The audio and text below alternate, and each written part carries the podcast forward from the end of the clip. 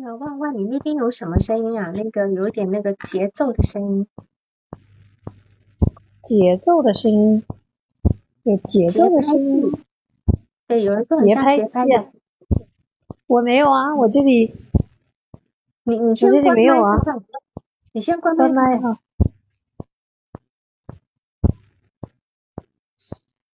你还没关。对啊，是那那那是那是万万老师的声音，因为万万老师一关掉就没有了，对吧？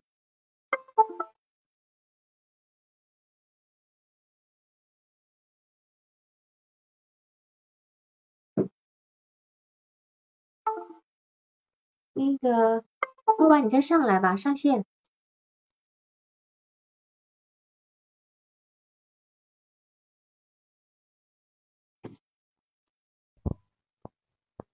现在好了，还有吗？有，还有。哎，对，还有。哎，很奇怪啊，我这里没有声音啊，我这里很安静。你是戴耳机吗？我戴了耳机。哦，是不是因为耳机？你用，你不要用耳机，你直接就开放看看可以。哦，好的，好的。对。啊，这样就好了。对，这样就好了。这样好了是吧？对，这样好了，可以了。OK。好，那么我们就开始吧，好吗？好，那我开始报。嗯，这个来访他呃今年十二岁啊，我们我们就叫他小嗯小 A 吧。那么今年十二岁，他是上六年级，算预初。嗯，是个女女孩。然后我跟他做了。呃，报个案的时候是五次，那呃上个周日又做了一次，就等于做了六次。然后父母工作呢，嗯，约了约了呃一些时间，他妈比较忙，后来就是也是当天也是周日的晚晚上，呃是在线上跟父母呃呃那视频了一个小时这样子。对我，我到时候会呃再补充一下那个信息。嗯，对他的第一印象哈，就是他长得就是圆头圆脑的，妈妈的话是虎头虎脑，嗯，然后戴个眼镜，呃，他的发际线稍微有点高，喜欢把头发就全部梳扎一个马尾，他会他会有一个发箍，那个发箍呢，嗯，每次会换，呃，然后。嗯，皮肤稍微有点黑，印象比较深，就是他第一次跟我见面呢，就是说话的时候，就因为他有上朗诵课，他就有一点像，嗯，就是挺正式的那种，嗯，老师你好，老师你好，就是会握手，然后就还还挺正式的，然后就嗯呃，我觉得还挺有意思的，我就我就笑着。呃，跟他稍微嗯沟通了一下，然后然后呢，要准备去咨询室的时候，他走的特别的快，然后他步子迈的超大，我是恨不得要小跑才跟得上他，然后我就说啊，我说那个哎，我说稍微慢一点，慢一点，然后他就大踏步的往前走，就那种，这个是嗯。他走路的姿势是整个腿打得很直吗？哎，对对对对对，是的，行，腿打得很直。王老师是不是有什么预设？肯定有，肯定有啊。对对对，就是就是打得很直那样走，然后嗯，双手摆动，然后腿打得很直。嗯。倒是双手摆动这次不是那么明显，但是是但是两个腿特别的大步的走，大踏步的走啊，真的是嗯，那个我我就恨不得要追上去让他稍微慢一点，因为 因为我怕他走错房间啊，是或者什么的啊。然后呢，在嗯在第一次呢，因为我约的是咨询室，没有约沙盘，嗯，但是呢，他看见了，他就跑进去了。跑进去了，然后他就已经在那里开始弄沙子了，嗯，然后而且在在往外弹，然后我就赶紧阻止了他，嗯，那么说一下这个这个来访，他过来就是呃，他来咨询之前呢，其实是有呃，我们咨询是十二月嘛，对吧？那实际上在九月底的时候，就有有一个同行，因为这个人呃，我这个同行呃还蛮资深的，但是他人不在国内，他在国外，所以呢，他觉得青少年这种应该嗯，他一开始给我发了些信息，我一看就呃挺复杂的，总之我大概记得就是大小便。会拉在裤子上，然后我看了大致的一个印象，就是觉得呃有点孤独普系的那个味道，所以我就建议说，干脆就做一个会诊，因为他以前也做过咨询，而且做过三乘十二，就是三十六节，那我就觉得嗯挺复杂的，那干脆先把那个诊断搞对了，就不要有有什么误解，然后我我后面的工作也就比较顺，所以就是这么回事，就是反正。我我我让他们去沟通下来，反正就是十二月他们做了做了以后，其实也跟我们之前大致的预测是差不多的，就是他的诊断就是自就是孤独谱系加强迫，他是有强迫的那个部分的，嗯嗯，是就是你是说偏自闭是吗？你说什么？对他那个诊断标准，现在他就是叫。孤独就是他是嗯整个第一章嘛，就是有神经就有这个发育障碍，就是智力智力缺损、智力障碍，它都是在那边的，就叫它的诊断就叫孤独谱系障碍，这个就是是这么写的，就是就是跟 DSM 五比较对应的是孤独谱系障碍，然后。嗯，那么他说以前的名字有这种什么高功能阿斯伯格，但是现在已经不叫这个名字了，就都统一会说孤独谱系。那如果说他语言的功能还可以，可能也就还算是高功能，智智商相对嗯还好，就是还能跟得上课的话，就就算是功能还可以吧，就是这样子。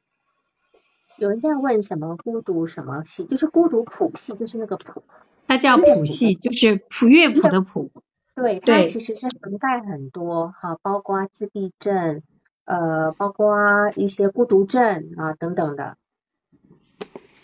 对，如果你们可以看的话，你们要看一下那个 DSM，就是第第一章，它就是讲这个，它都在那个里面，嗯嗯，也有叫自闭谱系障碍，是吧？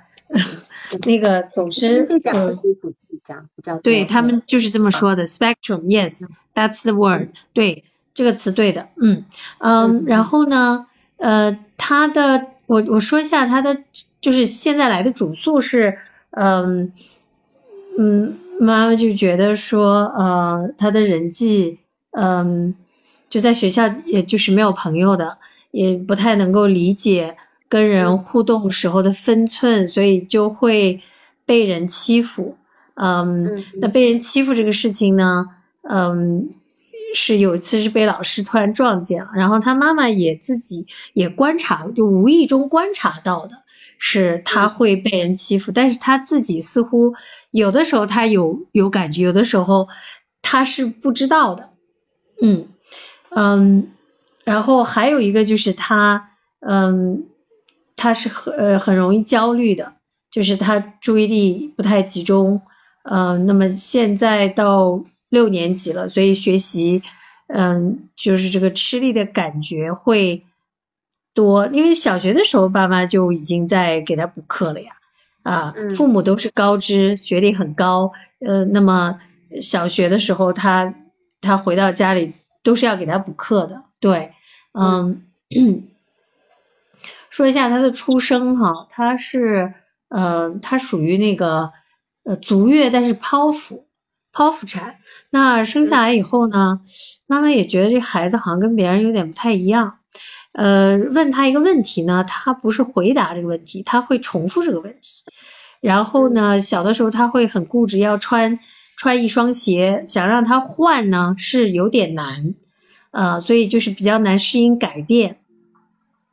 呃，四岁多的时候呢，就开始觉得他是有点目光躲闪。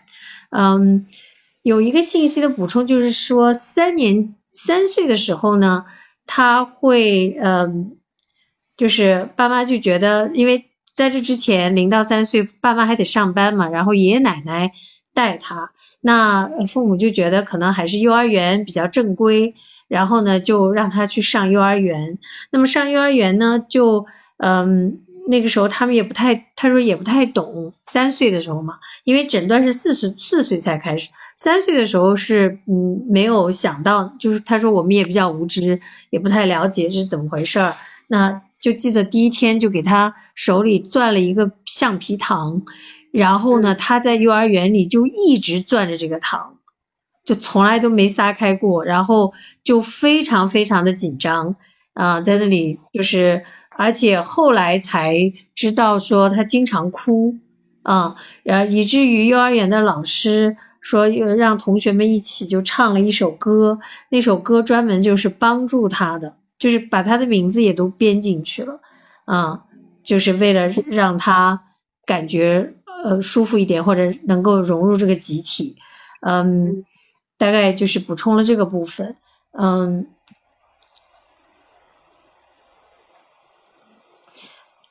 呃，他的呃，他奶爷爷奶奶有的时候会会带他去小区嘛，小区不是有那个呃游乐天地，就是跟别的别家的孩子会一起玩，他不要的，他不要跟其他孩子玩的啊。嗯。然后嗯，您说？我没我没说你你哦，没说什么没说啊。然后呢，四岁。呃，就是反正爸妈就觉得他不能正常的跟大人有进行有来有往的交流，呃，然后呢，四岁的时候呢，就呃带他去当地就诊当地的呃两所医院，应该也都是三甲医院，然后呢也做了测测了视智力，智力测试智商智商吧，测下来是七十多分，然后呢，嗯，最早的诊断是自闭症以及发育迟缓。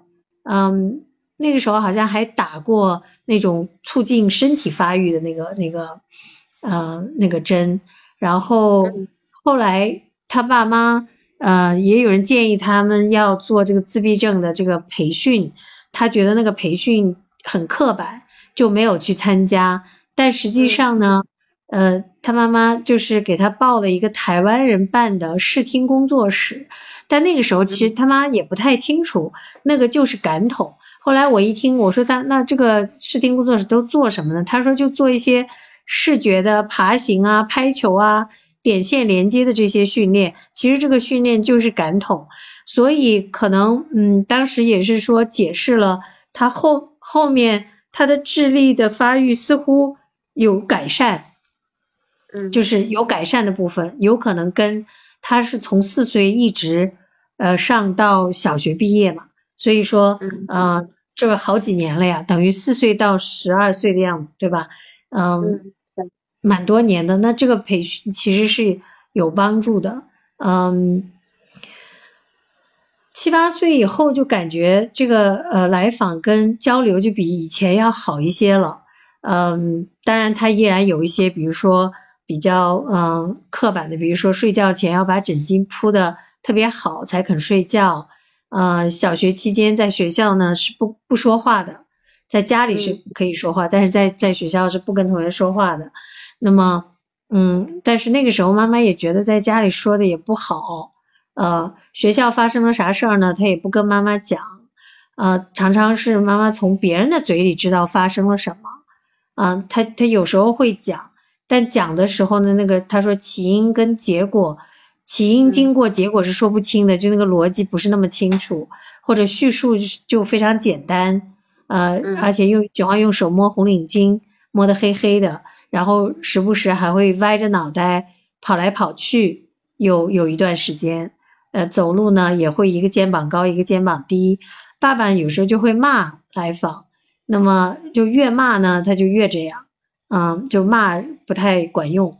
那一到五年级数学成绩呢，能考个八九十分，语文呢勉强能及格。嗯，在这个去年九月呢，就到了新的学校，因为到中学了嘛，就是预初。预初的话呢，就是他就开始讲话了。嗯，我记得他第一次跟我见面的时候，他就说：“我现在很活泼，我现在很活泼，就是我在学校。”我很活泼啊。那么，嗯，他的活泼呢，就是有时候他会开始讲话呢，就会不停的说啊，而且就不管是上课还是下课，那么有的时候又会蹦广告词，会冷不丁的来一句，嗯，比如说椰树牌椰汁啊，或者巧虎这种啊，那同学跟老师就会觉得他有点怪，嗯，然后地理课上也会冒一句我比爱因斯坦聪明啊啊，有时候莫名的就嘿嘿笑，嗯。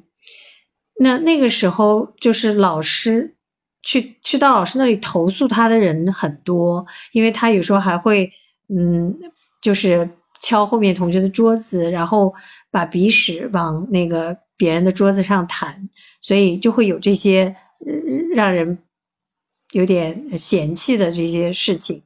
那么好像现在呃这个被被投诉的这个情况开始变少。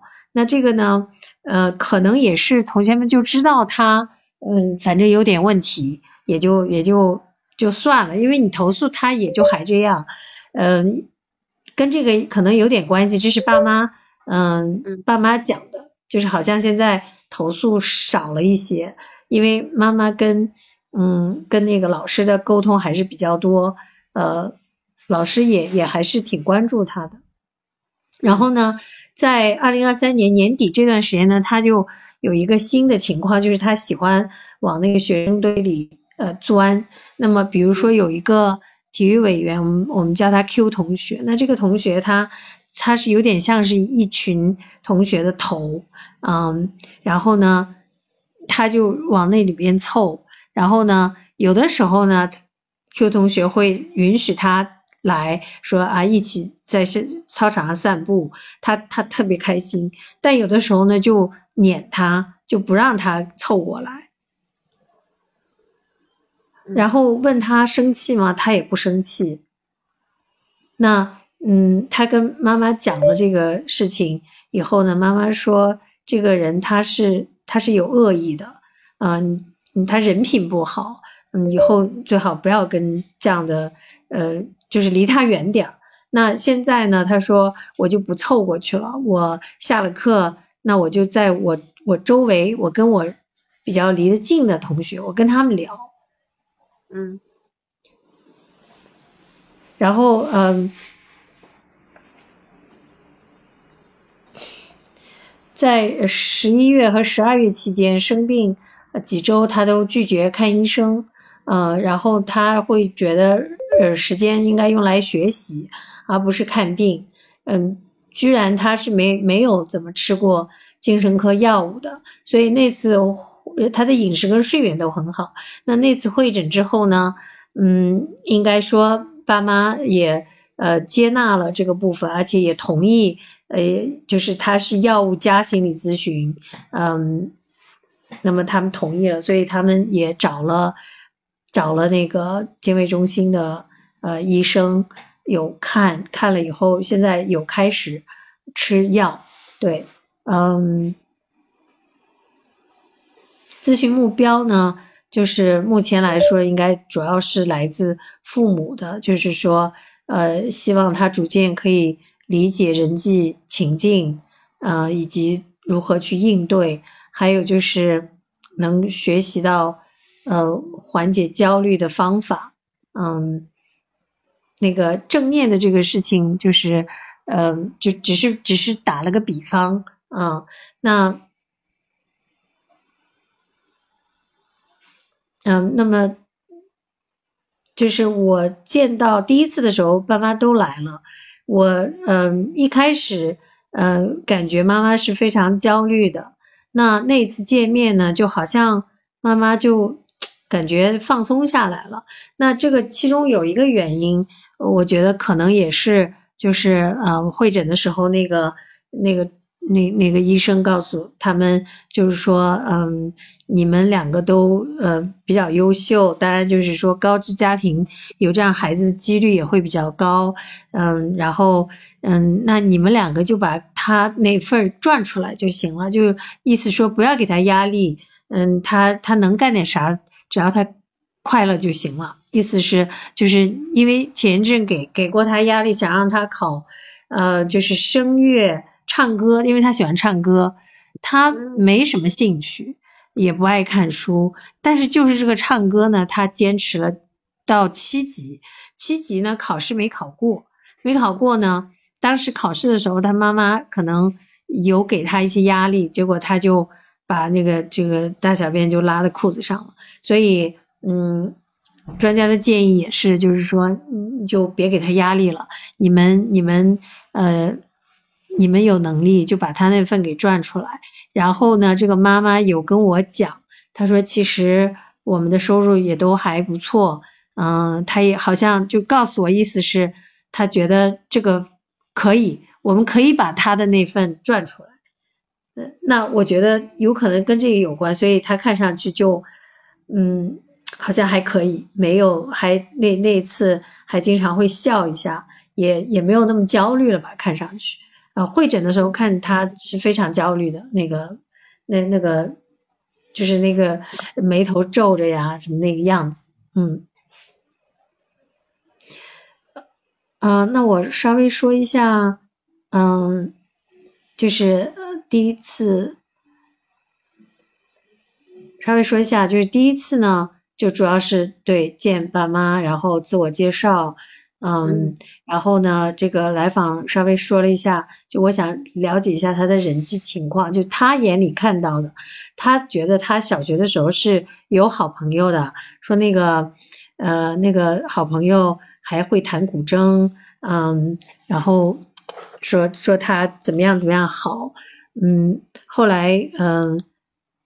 后来妈妈说，那个呃，那个实际上是他朋友的孩子，是大人安排的，有意让他们在一起玩，嗯，所以就是说是他觉得人家是朋友，但实际上人家是不是拿他当朋友，就是妈妈是表示怀疑的，嗯，然后现在他是六年级，那么他班上说有一个英语课代表，嗯。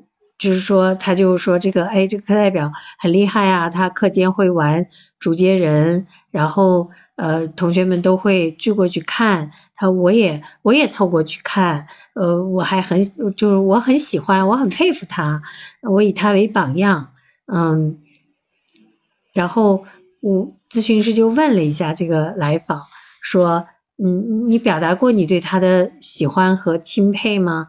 然后来访就。顿了一下，说：“哦，我不知道这个还要表达。”结果我在想后面的事情有可能是不是跟这个有关，我还有一点内疚。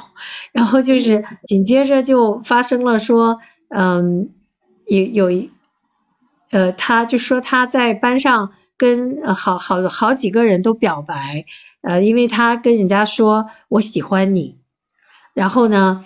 嗯，别人就告到老师那儿说他表白，然后他就跟我讲说，我的喜欢不是爱的意思，就是喜欢啊。后来我就跟他讨论说，咱们可以呃有什么样另外的表达，呃意思差不多，但是不太容易引起误解呢。后来讨论出来就说啊，我们可以说我很佩服你啊，你你就可以说我很佩服你，其实也是一种。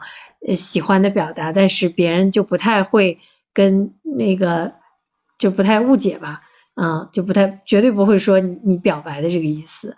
后来就跟他讨论了这个部分，嗯，然后就说到了一个呃，这个是比一个比较大的事情，就是他有一个男同学，这个男同学呢，其实欺负了他很久，然后是老师有目班主任老师有一次亲眼目睹这个呃这个。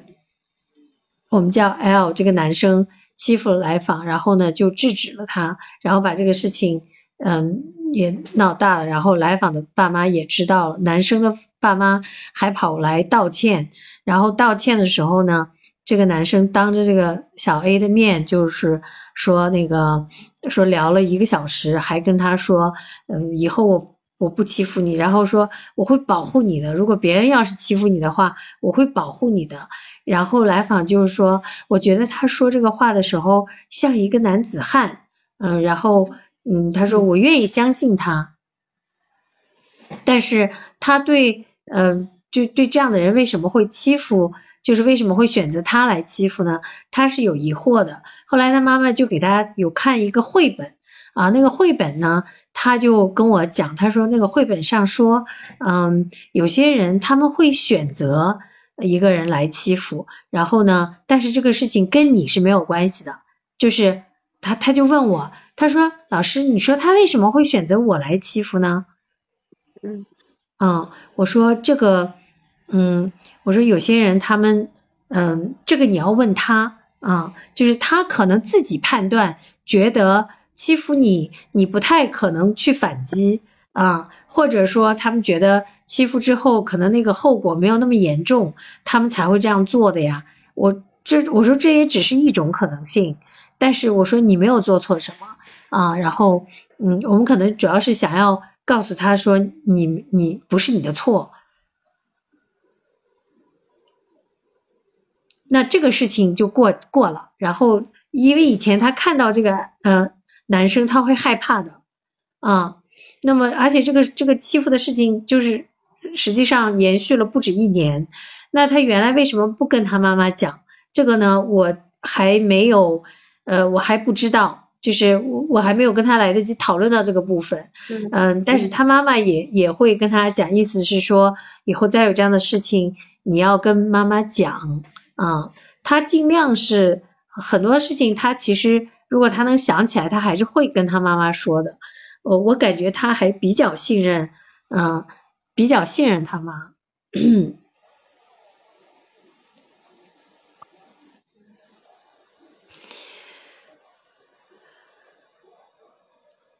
然后还有一个事情是妈妈回忆起来的，说，嗯，就是就是来访跟小朋友玩，然后那个是同事的孩子，然后这个同事的孩子呢，又又又找了另外一个朋友啊，就是等于等于是三个人一起玩，结果变成那两个女生加在一起欺负呃小 A，那妈妈在厨房做饭，那来访呢就进来关上门就跟妈妈说。他自己被那两个女生给赶出来了，然后，嗯，他之所以把门关上呢，就是他不希望他爸爸听到，他稍微有点怕他爸爸，他爸爸以前会管他，有的时候会骂他嘛，那后来，嗯，骂的少了，嗯，就是，但是他对爸爸还是有一些怕的，嗯，那妈妈意识到，就是这个时候好像女儿是希望自己要支持他的，所以呢。就带着他去了那个同事家，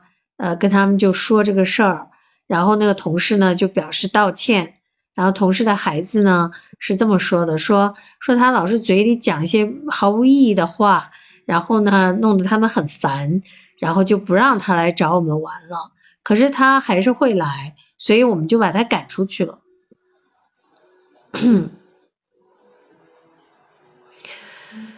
嗯。然后后面，嗯，有几个就是有印象的事情，我稍微说一下。就是他，嗯，然后那一次之后，我就都是给他呃沙盘使的，他喜欢玩沙子。然后呢，但是他其实玩沙盘呢，他并不会呃在那里像其他小孩一样就很认真的找沙具啊来摆。他实际上就是大多数时候都是在那里低着头在那里用两个手就这样，啪就这样。就是那种重复的机械性的动作是是最多的。那当然，他嘴上是不停的会跟我讲话，嗯，然后还有就是我让他收的时候，就而且每次结束之前我会留，嗯，原来是留五分钟，然后我说好了，现在我们时间到了，我们要收拾了，嗯，你要把这个沙具全都要放回那个呃放回架子上。我还要再玩一会儿，老师，我们再玩一会儿，我可以再玩一会儿吗？就是就是死活不走的，哎，我说我们的约定是什么？我们我们刚才说的很好了，我说这个这个房间我们就定到这儿，呃，后面还有别人要用啊，我们我们要离开的。然后他就是就是有点嗯嗯不太配合，然后呃尤其是那次嗯是。我们进去的时候，那个沙盘里面让别人倒了水，是湿沙子。哦哟，那次简直是，我觉得他玩的是最开心的。然后湿的沙子，他就在那里不断拿手在那里捏啊捏啊，到最后收拾的时候就很麻烦，因为那个沙具上全沾的是沙子，然后我就在那里就在那里帮着赶紧收。后来我意意识到，就是我也有一个呃嗯，也是做这个青少年的那个，他会。呃，因为我们认识嘛，就正好打招呼。他看到了我在收，他就顺便跟我说了一下。他说，嗯，一定要让来访收，这个是治疗的一部分。然后我我当时我就想啊，我我想应该他说的也有道理。后来我就下一次呢，我就在之前就是开始之前，我就先跟他约定啊，我就先跟他约定。然后我让他自己把这句话重复一遍，就是我谁谁谁在呃咨询结束的时候，我要把杀具收到柜子里，就是我让他把这句话说一遍，他也说的，他说归说的，但是也也还是嗯不太收，然后第四次的时候居然就是。拿沙子咣一下子就扬到我身上了，你就从头到就整个扬过来，我 我当时就看着他，然后我我是我是不高兴的，然后我说你不可以这样子，然后他就有过来说，哎老师我来我来帮你清理啊什么的，但是我觉得他是故意的，他就是故意要要扬，因为他很喜欢把沙子扬出来扬到地上。嗯，他反正几乎每次他都会做这样的事情，但是地上呢是有有人打扫，但是沙具上的那个沙子是要我们我们来收拾的。嗯嗯。然后最后一次第六次的时候，嗯，比较有意思，就是他嗯来了以后，我就问他，我说，因为我们的时间，呃，他不是放假，他考完试了嘛。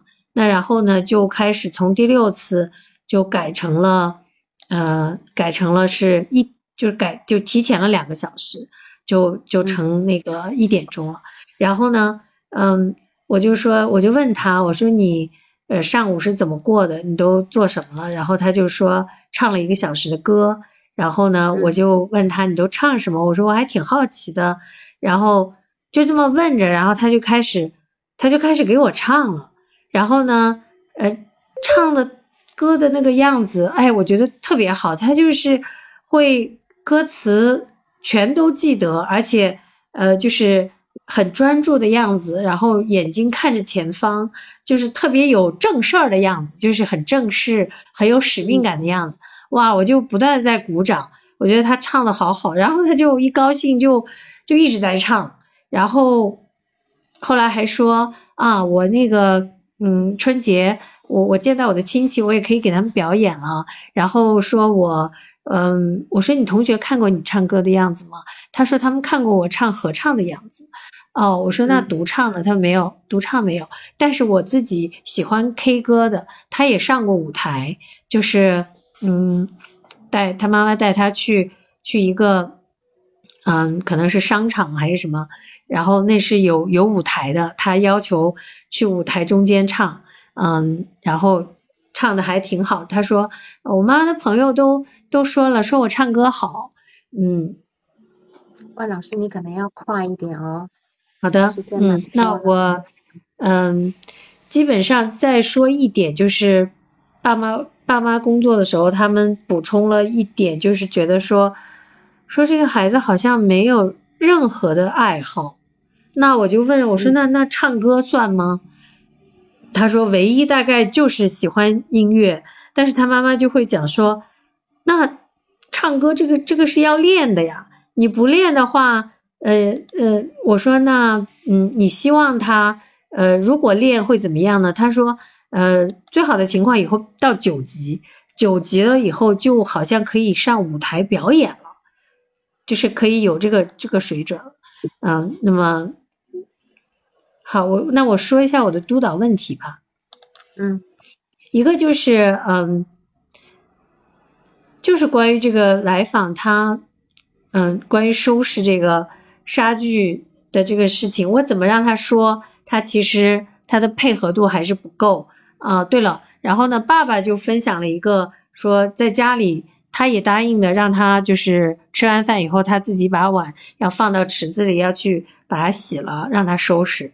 他答应是答应的，但是呢，他说他吃完了他就走了。然后呢，爸爸怎么做呢？爸爸就就走过去站在那里看着他，然后他意识到了。就赶紧回来，再把那个饭碗放到厨房。所以他他的意思就是说，嗯，是呃，妈妈说他就是懒呗，爸爸说就是反正他是不爱收拾的啊，大概就是跟我讲了这样一点。嗯，我不知道还有没有什么更好的方法。嗯，就是咨询师的反应情是有一点，嗯。跟小孩子呢就还好，嗯，但是就感觉这个妈妈要求是比较高的，嗯，所以会有那种怕自己做的不做的不够好，嗯，做的不够好的这种这种这种担心会有，嗯，还有就是，嗯嗯，妈妈会定期发文字来呃说这个小 A 在学校的表现，但是在咨询的时候呢，呃。我会问啊，这学校发生了什么什么的，但是他，嗯，这个小 A 是有一点敏感的，我也不好说哦，那个什么什么事情，我我怎么知道？他会对这个挺敏感的，所以我最好是他自己来告诉我。嗯，然后，所以最后一次咨询，他在结束的时候，他说了一一个男生，但是说一个男生给他写那个。呃，写了这个情书，然后情书的内容就是呃，谁谁谁，我喜欢你，我想以后跟你结婚，啊，就很简单的那种，我一看像小学生写的，然后我就问他这个，嗯，这个情书你你是怎么拿到的？他说是那个 Q 同学给给他的，我说这个就很奇怪了，我如果是是男生写给你的，应该那个男生给你，那为什么是这个女生转给你的呢？然后。还有一个场景就是他，呃，就 Q 同学一帮人一起在那里念这个情书，大家就在那里笑，他也在里边，他也跟着一起笑，他觉得很开心，因为觉得有人喜欢他，就觉得很开心。那爸妈呢，就是说，很显然他们觉得这个就是恶作剧，就是就是要取笑他的，啊，嗯，但是这个点他还比较难理解到那个点，所以。嗯，这个估计要慢慢来了。然后，嗯，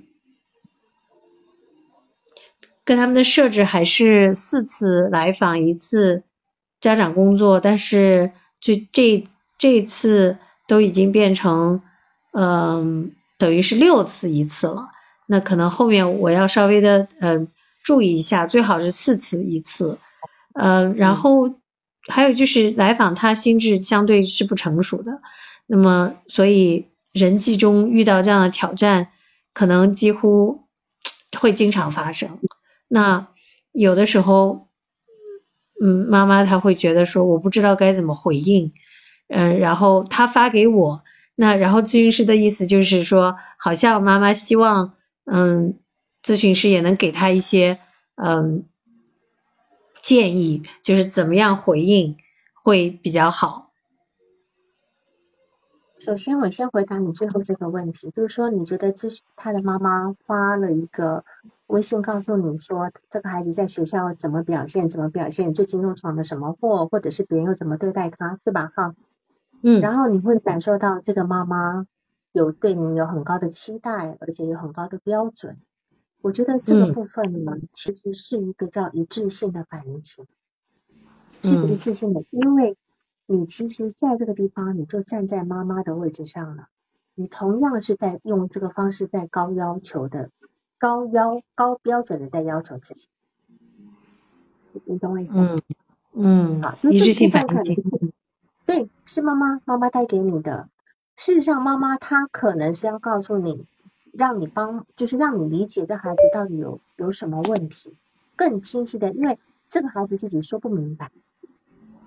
所以你在这地方不要被妈妈的这个情绪给卷入进去。好，这首先我先回答你这个问题。然后就来访者呢，对，他是个孤独谱系的嘛，哈，这个或者是自闭谱系，怎么都可以哈，就是这这是一个通用的。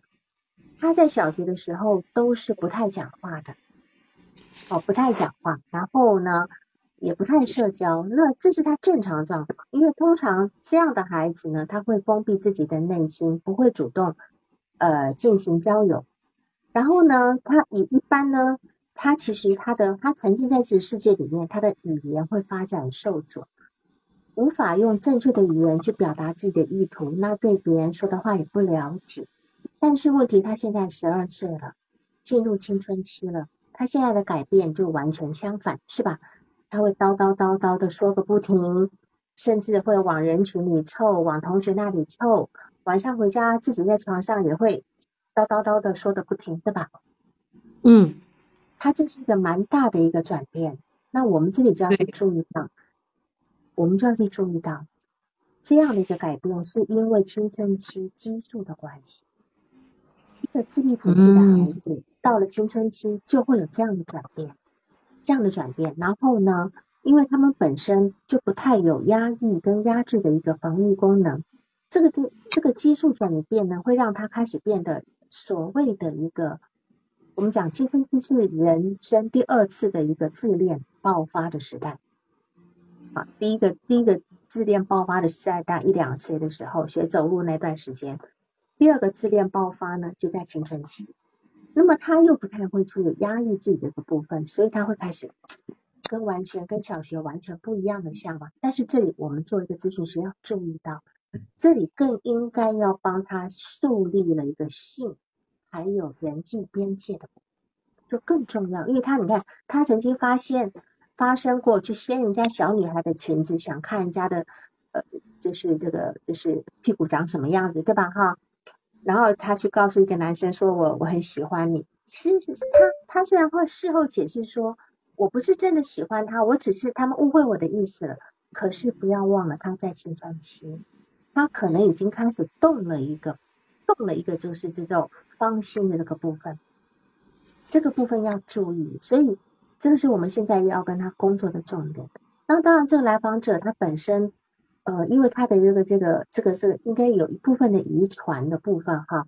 那他有个行呃这个症状呢是有个行为刻板的一个部分，他会呃同样的位置物品要放同样的位置，一定要遵守刻板的行为。然后呢，他的情绪上会有一些异常的烦躁跟痛苦。那么刚才有人问说，他来的治疗目标是什么？就是缓解焦虑嘛，对吧？哈，他的焦虑是来自于，你觉得他的焦虑是来自于什么呢？他的焦虑，嗯，嗯，我觉得他很多事情他都可能成为他的焦虑源呢，嗯。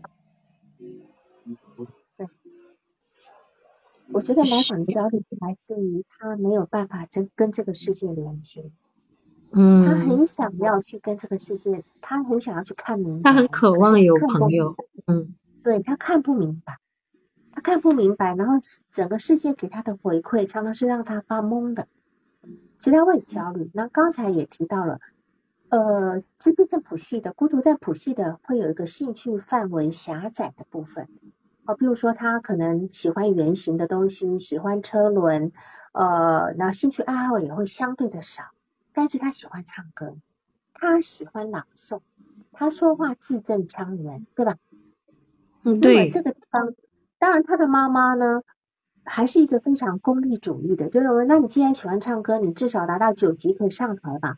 这想的太美好了，他是不可能上台的，因为。他不太懂得怎么去跟这个世界打交道。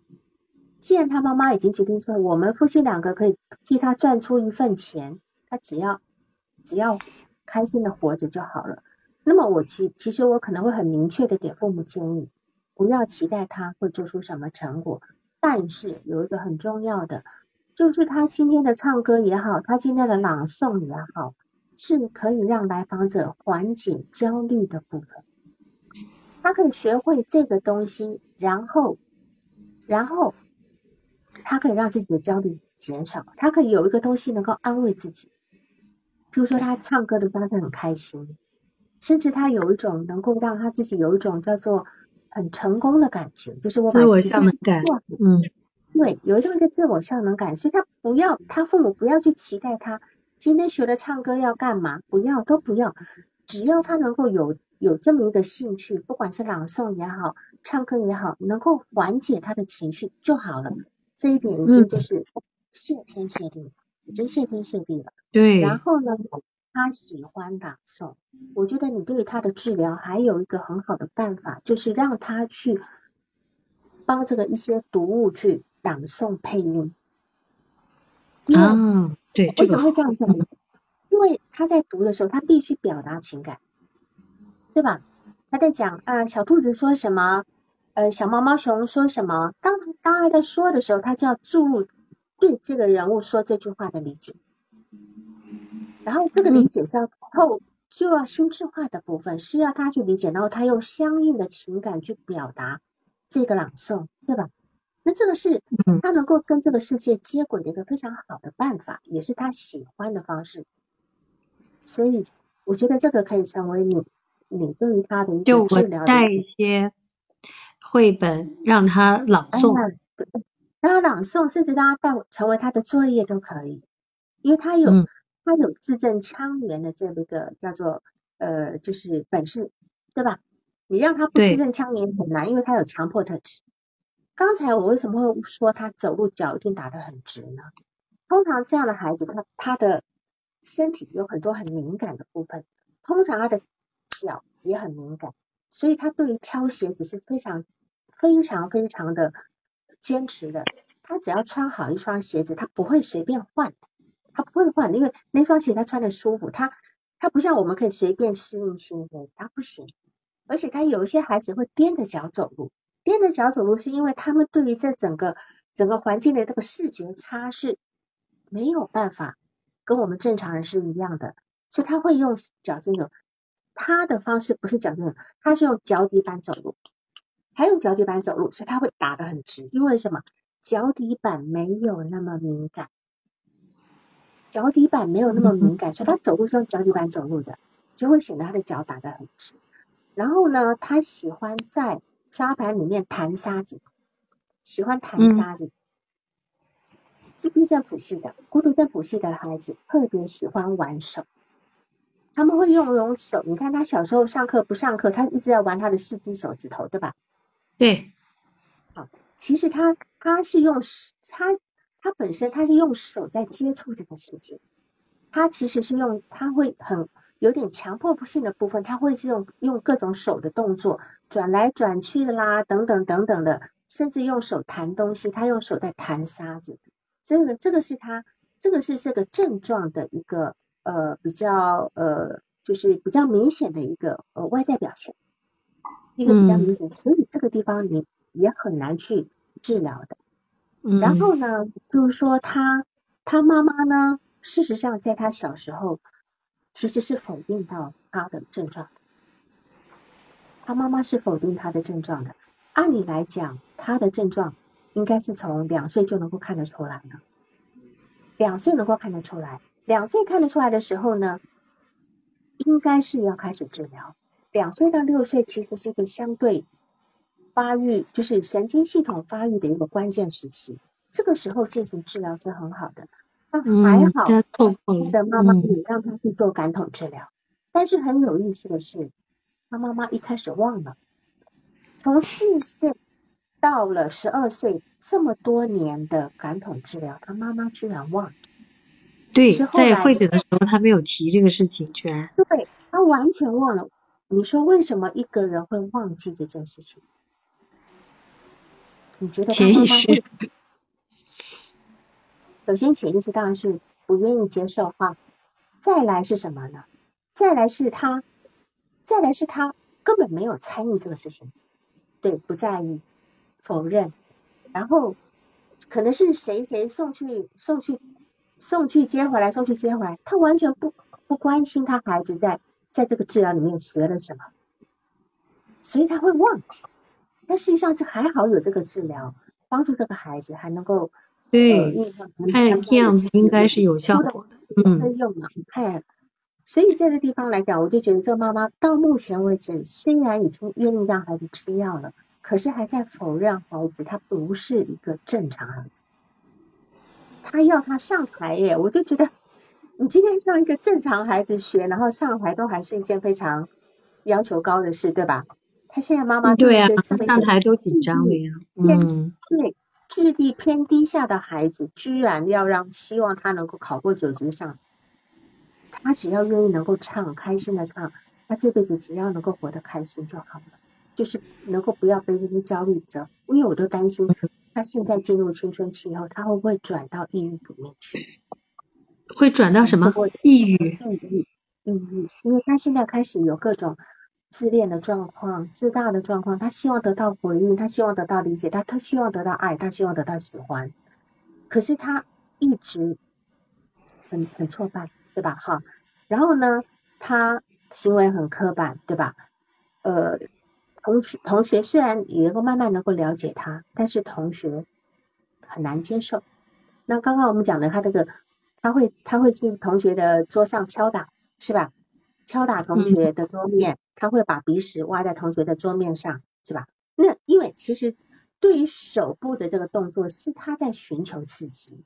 这些手部的特特殊动作，譬如说他会手指旋转、手指震颤、手指拍打的这手掌拍打的这个部分呢，是他一种寻求刺激、调节情绪，或者是调节焦虑跟压力的一种方法，这一种管道，它是很难控制跟压制的，很难的。哦，所以他这个地方，他还还他还可能会呃会呃重复的蹦跳啊，还有你刚刚讲到说他。以前曾经歪着头跑步，对吧？这个是是父母反映的，呃，现在没有这个情况了。但是他跟我说话的时候，他的那个手就不停的、不停的在弹弹弹，然后我就想到他他妈妈反映的他弹鼻屎的事儿，然后他真的就在弹哦。我说你很喜欢弹手指头啊？对，这是他症状的一部分。他只有这样子，他才能够缓解他内心无处不在的焦虑。然后这个。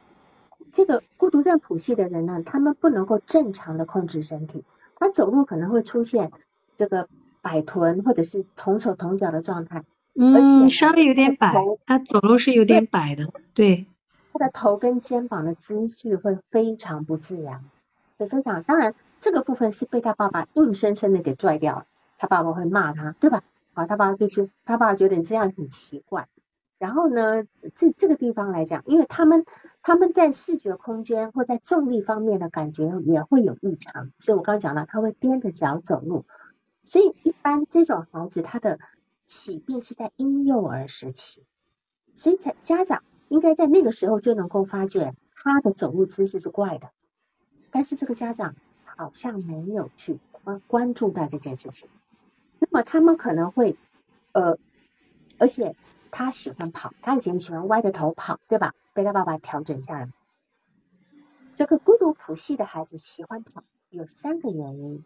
第一个呢，因为他他的社交障碍让他很难受，他不知道用什么样的情绪来表达自己的这个的这个这个这个这个焦虑，他只能够透过奔跑来缓解，而且跑步也属于这个刻板动作的一个其中之一，他们会用跑步啊。然后，当然跑步还能够让他们缓解的情绪，因为在这个环境中，任何的一个呃变化啦，对他们来讲都会引起他的不安。那么他只能够通过习惯性的动作，譬如说跑步，来表达跟缓解自己的焦虑。所以，当孩子出现这个部分的时候，家长不要一味的去指责跟加重他的情绪。呃，爱跑步的人也是刻板动作吗？这可能都不能一。这么一并讨论了哈，因为跑步呢，有可能是一个人对他自己的一种内在内在感觉良好的一种呈现，就是我能够坚持的去做一件事情。因为跑步毕竟比较枯燥嘛，对吧？哈，不像其他什么跳舞啊、就球类这个东西，跑步有一种很孤独的美感，我感觉了哈啊。所以嗯，如果说像他们，因为因为其实呃呃。孤独谱系呢，它其实有一部分是属于心理疾病。如果这样的孩童他的情绪受到刺激的时候呢，他会产生非常排，或者是有一种非常排斥的一个事情呢，他就会独自的跑来跑去，跑来跑去。好，所以这个地方我们要去理，我们在这个案例里面能够讲到的心理的一个问题是少的，但是对于这样的孩子，我们对于他症状的理解是非常重要的，啊是非常重要的。对，有部电影训练孩子跑自闭症的孩子跑马拉松，啊，《阿甘正传》就是他就是用跑步来缓解他的焦虑的，因为他也是对这个世界很不理解的哈。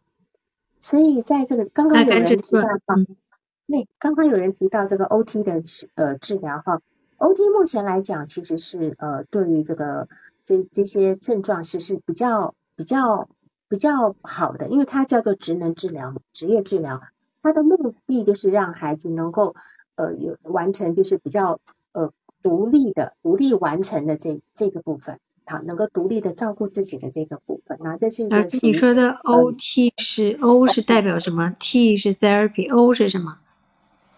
呃，让佳琪解释一下，佳琪可以把它打到公屏上来，啊，把它。我们里面有很多很专业的，专门在做这个的东西，好好。哦，那稍微补充一下，就是呃，爸妈现在开始呃，一个是周末爸爸会带他去徒步。然后呢，现在他们也开始要劝说，就是想要说服来访开始跑步。那他要睡觉嘛，所以那嗯，妈妈采用的方法就是嗯，跟他说你现在嗯也也这么大了，然后说那个要瘦一点呢才好看啊。那么好像这个他是比较买账的，就是所以他会呃会起来跑。对你，你在报告的一开始就讲了他们家三个人的 BMI，我还以为我看错了。BMI 小孩子是十九点多，妈妈二十点多，爸爸也二十点多，对吧？嗯。为什么要把 BMI 写？很标准。为什么要写出来？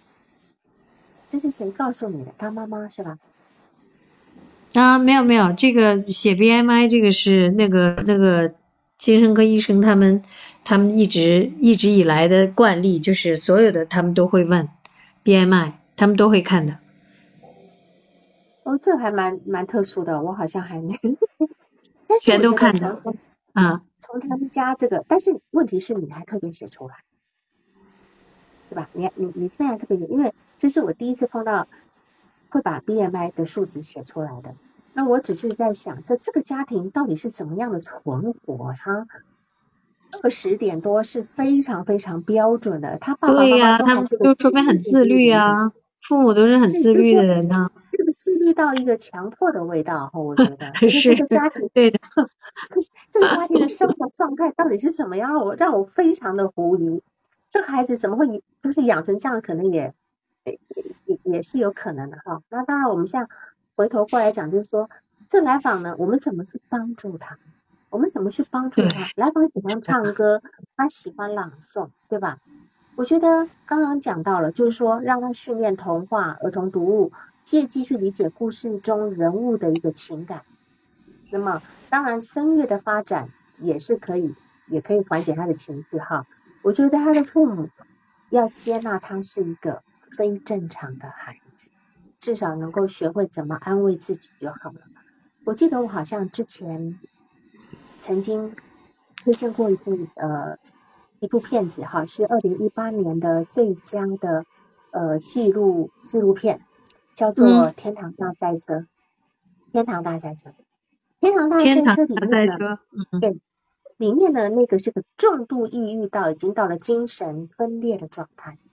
当，当然，他有很多原生家庭，我建议大家都可以去看一下这部片子。这部他因为那个后来他从画从绘画里面去。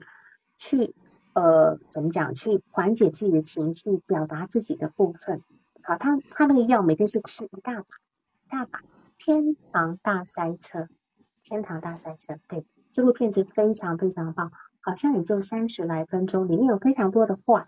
如果你们是对心理学心理学有兴趣的，里面的一幅一幅的画都可以说明这个来访者的心理状态。嗯，他是重度抑郁啊。嗯。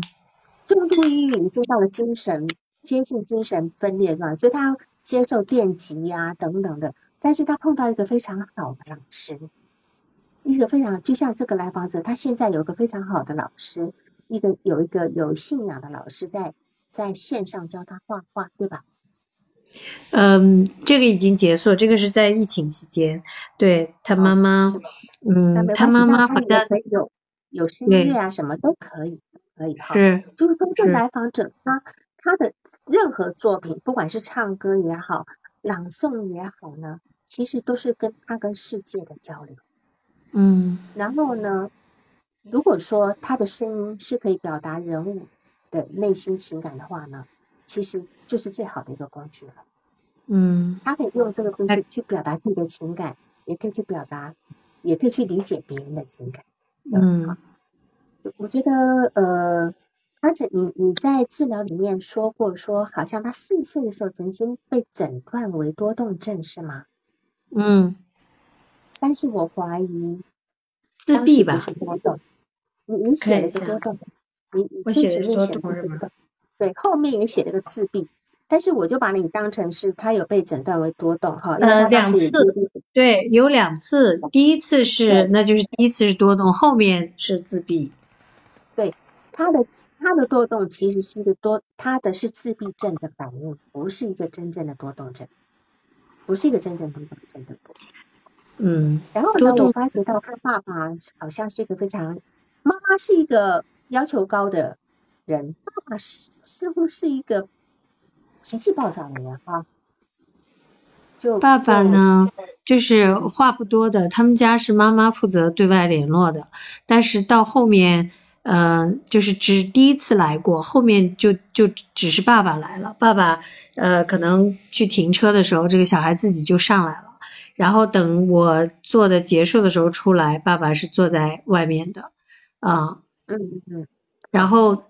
最后一次他不是到时间了吗？他不出来，但我后面还有安排，然后我就说那我先出去了，我就拿了个包先出来。出来以后呢，爸爸坐在那里看见我跟我打招呼，我也跟他打招呼。然后呢，他一看我出来了，那个还没出来，他自己就去那个沙盘室。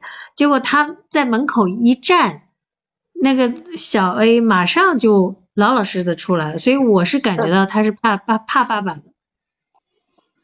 是的，他在被排斥的时候也不敢跟妈妈讲，跑来跟妈妈偷偷的讲，不敢跟爸爸讲，对吧？嗯。然后这个来访者呢，曾经做了一个沙盘，沙盘他他就是用了很多贝壳，然后在贝壳旁边放了一只乌龟，还有放了一个紫色头发的小女孩。这个紫色头发的小女孩就是他自己，对吧？哈。但是他说了一个很有意思的话，他说他想看看这个乌龟是不是还活着。如果活着就把它带回家，要养。那么我就很好奇，在这个环节里面，他为什么会注意乌龟是不是活着呢？在摆沙盘的时候，为什么？他为什么会担心乌龟是死的？死亡对他的意义是什么？对于乌龟的死亡的联想是什么？我觉得这个是他焦虑的一部分。因为他对于外界的把控能力太差，太差，嗯所以会让他时时处在一种很自我怀疑、无法确定的一个心态。如果是这样，他很会焦虑。那么沙盘中出现乌龟，往往是对于健康长寿跟自我保护的一个期待，也是对一个母亲的颂扬，就是乌龟在沙盘里的一个一个含义哈。当然，它它是在海边。虽然它可能没有摆出那个蓝色的那个底色的那个部分，是吧？它只是只是在山上放很多，但是这个这这个场景是个海边，我们就知道海跟水是其实代表的也是情感，或者是一个母母性的部分。可是这个母性的部分其实是没有看到的，它的那个沙是它它并没有把沙拨开，呈现底盘的蓝色，对吗？呃，有的时候会漏一点出来，就那一次你讲的那一次，摆了我讲的那次我拍照了，嗯，漏有对，好像那次拍的那个照上面没有没有把那个底露出来，没有露出来，就上面有零零散散的有一些贝壳。对，我们会知道这是在一个海边，但是这个海边的属于海水的部分完全没看到，但是又含隐含着这是一个海边。所以我们从这个地方可以知道，他对于母亲的需要，可是这个母亲并没有一个真正属于可以滋养他的那个属于情感的部分，这是沙盘所透露出来的。当然，他放了他放了一些贝壳，贝壳在沙盘中的一个这个治疗呃的一个含义呢，它是一种防备，能够能够保护很柔软的部分，还有贝壳也是一种倾听的部分，贝壳也是一个表达的部分，贝壳也是一个容器。所以它它很需要的，它很需要什么？自我保护，它需要有人倾听它，它需要能够表达，它希望能够能够被接纳，对吧？哈，哦，贝壳是贝壳，贝壳。如果我们当然有可能在其他地方，你要看它整个画面的呈现。有些地方贝壳它可能代表的是钱财，哈，这个有可能，当然也有可能是积极潜意识，所以。这个时候，我们特别要注意到的，话，就是他进入青春期了。此时他进入一个青春期的躁狂状态，可能要调药，而且这个药呢，可能会对他副作用比较大，也会发胖啊。所以，当然这个地方你可以跟精神科医生再谈一谈，因为告诉他这这地方的一个变化。那此时我们要特别强调教育他在性别跟身体上的界限，不侵犯别人。也不要被别人侵犯。嗯嗯，好的。那呃，王老师就是呃那个紫头紫紫色头发的小女孩，她其实她喜欢粉色，因为她找了半天没有找到粉色，她就把这个紫色当成是粉色头发的。呃，女孩，然后每次这个女孩都一定，她会一定拿在手里，放在这个沙盘上。那最后一次，第六次咨询的时候，她没有看到那个小女孩，她就问说，哎，那个那个小女孩呢？然后我就说，哎，这个框子里有可能。我说你看一下，她一打开，结果哇，就抓出来，很开心。后来呢，就。我说要不要给他起个名字？然后我们就在起名字的时候做了一些讨论。我觉得他好像思路还挺清楚的。他会说，嗯，我我要给他起个名字叫呃小名叫月月，呃喜悦的月。然后呢说，嗯，我也我也要给他起个大名，呃大名我要叫他什么什么什么王什么什么。然后就呃后来。嗯，我说那代表什么意思呢？他说代表他开开心心啊，因为那个小女孩一直是一一个笑脸，然后我觉得他说的还挺好的，挺清楚的。他最多的问了我一下，还有一个王字边的那个月，月亮的月，那个是什么意思？我说一般有王字边就是玉石的意思，但是他就说啊，那算了，我们还是叫这个月月吧。然后我就叫他月月啊，我说以后你每周都要来看他哦，呃，他在这里等着你哦，然后。就是这段嗯沟通，我就觉得还挺嗯挺好的，对。对，我会挺好奇他那个月字是从哪里来的，就是王字旁那个月。嗯。因为那我那我再再问问他。咨询过程中，对吧？他在咨询过程中，他会讲到某一个女孩子会弹吹笛子，某个女孩子会干嘛？有还有谁喜欢弹琵琶会弹钢琴？就是说，他似乎已经开始都是有才艺。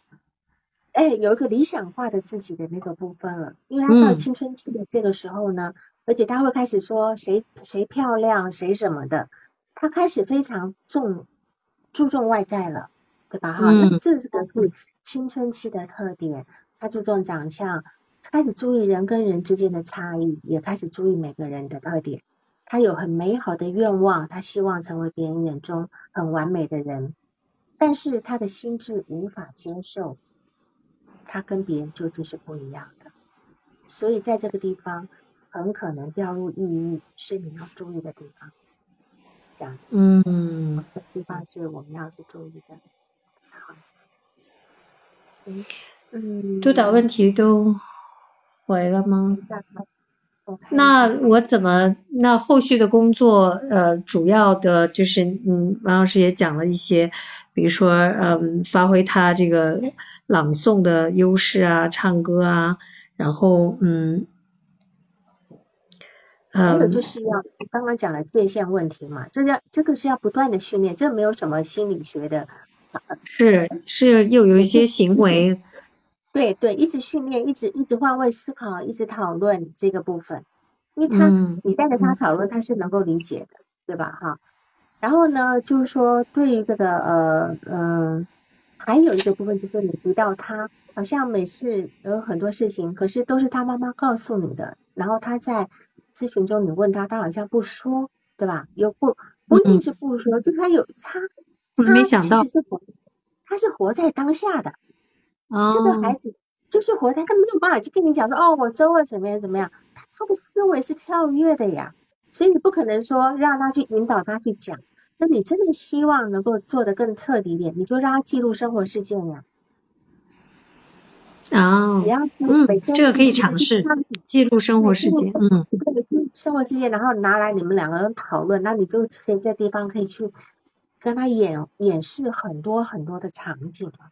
当然，我刚刚讲到就是说读绘本啊，或者读童书，这里面有很多人人人跟人之间的互动，他来去去。去演绎某很多人，对吧？那他也能够去帮助他，去帮助他去理解别人的想法跟别人的情绪，就利用这样的朗读，其实的绘本图书，对对是的。还有刚刚讲到的，那个那个就是扒裙子要看。他是扒那个小女孩，就是沙盘上的那个小女孩，因为每次他没有办法把那个小女孩弄，就站在那儿，因为他就自动会倒或者会坐下来，所以那个小女孩有的时候就是躺在那儿的。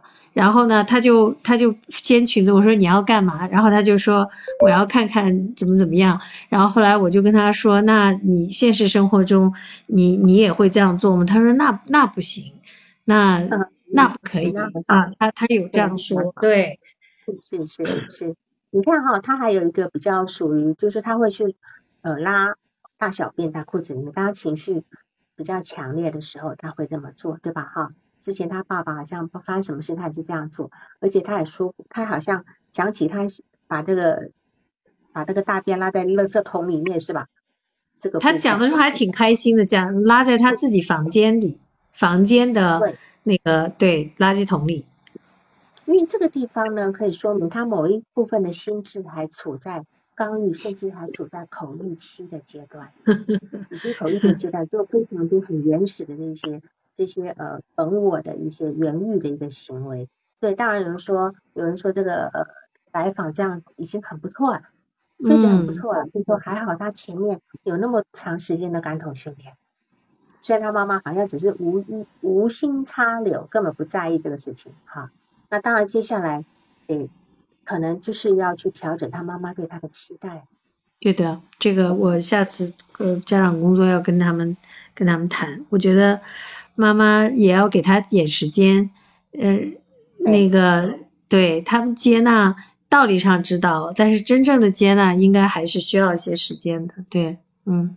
因为这两个父母其实是那种学学历是最高等级的。对啊，他内心肯定是很难接受的，那个孩子跟他们差的蛮远的。嗯，对对对，是的。当然就是说他他最重要的障碍就是所谓的就是，因为他还有个发育迟缓的问题，他有个发育迟，当然现在可能还好了哈，但但当然的发育迟缓其实很大一部分是在智智力的一个发育迟缓迟缓的部分。今天能够这样子，其实已经很不错了。对，就说他追上来了。嗯，对你你要做的工作也也只是在帮他怎么去呃，我都不好意思，不能用心智化，因为他们不会有心智化的部分。嗯。但至少是用练习的方式去理解啊，这样做跟那样做，在别人身上是一个什么样的一个结果啊？可不可以？合不合适？他只是能够做到这样子。嗯，对，我觉得边界是是挺重要的。我我跟他讨论过那个沙盘为什么会有边，然后用这个来让他理解这个边界的作用啊什么的。反正嗯，可能人际情境中，可能我觉得绘本和童书的效果会更好。对，嗯，对我印象中就是我在读书的时候啊。就我们学校那个校长，还有我们学校有几个教授，很奇怪，他们的老师都是，呃，他们的孩子都是都是自闭症，很奇怪，就是这些高知的。然后我就会看到有某一个教授年纪很大，白头发，他因为他很晚生孩子，然后他的孩子呢，永远是坐在他自行车的后面，然后傻乎乎的这样笑的，那个这个是智力很低下的一个部分。然后就会看到这个我那个那个女教授就是推着自行车跟，然后就在那个夕阳中跟她的孩子在一边回头跟她孩子在聊天，她孩子也很开心的跟跟她妈妈在对话。我觉得这才是一个很美的场景，就是说这个这个妈妈她完全接受自己的孩子是一个状态，而且她推着自行车在我们的校园里面就这么走来走去，她也不会觉得很丢脸啊什么，她不会，反而是给我们一个非常好的一个示范。嗯，的确是高知的父母，呃，孩子容就是容易有孤独谱系，这个这个是概率是比普通人要高。对，这个很奇怪。对，那当然他们有这个就是剖腹产也有可能，呃，会导致就是也有可能跟剖腹，所以自然生产它这种产道的挤压，这实际上是 是好有好处的。嗯。那好的，这样子吧，是吧？嗯嗯嗯嗯嗯。呃，那个佳琪刚刚说了没有？说了 OT，如果 OT OT 不理解的人哈，可以上网查。现在这个是对现在目前这种治疗是最最最有效的一个办法。中文怎么叫啊？呃，职能治疗，职业治疗。哦，occupational，那个叫 occupational therapy 是康复的。嗯，是是康复，算是康复科的。对我有一个朋友，他孩子是这个。对他对应激障碍也也是有用的，这样子。嗯，对，occupational therapy。对，那我知道了，谢谢。嗯。好，那我们就今天就好吧？好，好，行，嗯，谢谢王老师。嗯，好，下周二有，下周只要有案例，下周二就有督导，好吗？好，嗯。下周二还有是吗？呃，应该有啊，还没放假吧？下周二是二月六号。嗯，我我自己四号放我就，嗯，好的，我知道，嗯，我看一下。嗯，好好，拜拜，拜拜，嗯。本次督导完毕，喜欢请留言或分享哦。需要报个案的老师，请查看我们喜马拉雅主页个人简介，也可以在微信公众号搜索“星师之友”，关注微信公众号后，联系微信客服进行预约报个案。完全免费哦。